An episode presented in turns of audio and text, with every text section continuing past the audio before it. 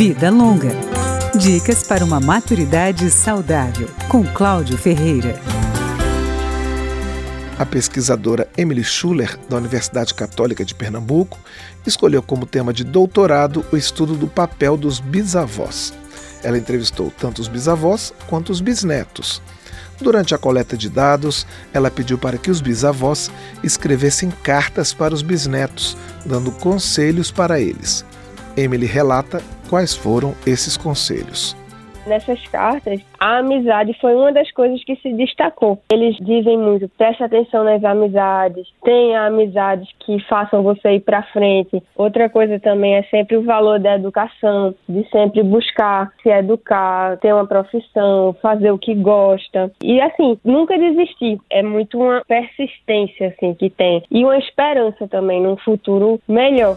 A partir das entrevistas, ela observou que, apesar da lacuna de idade, com diferenças de até 70 anos, há um respeito dos bisnetos pela autoridade dos bisavós. Também existe uma busca por afinidades entre bisnetos e bisavós, como uma música que os dois gostam ou uma preferência comum por uma comida.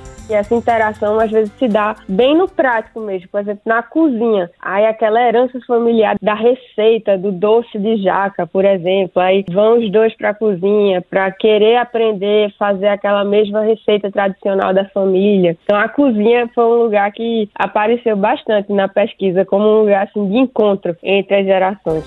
A pesquisa mostra que há poucos conflitos entre bisavós e bisnetos.